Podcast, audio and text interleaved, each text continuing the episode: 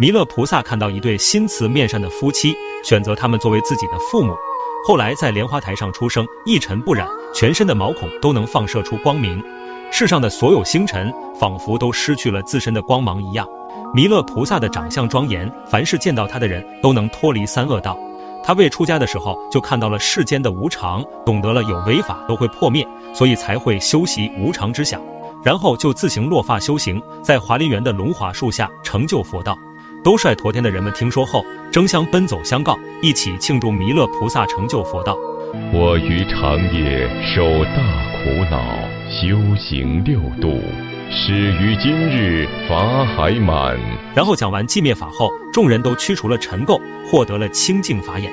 城里有位善财长者听说后，带了八万四千人找到弥勒佛，在听完微妙之言后，最终决定一起出家修行。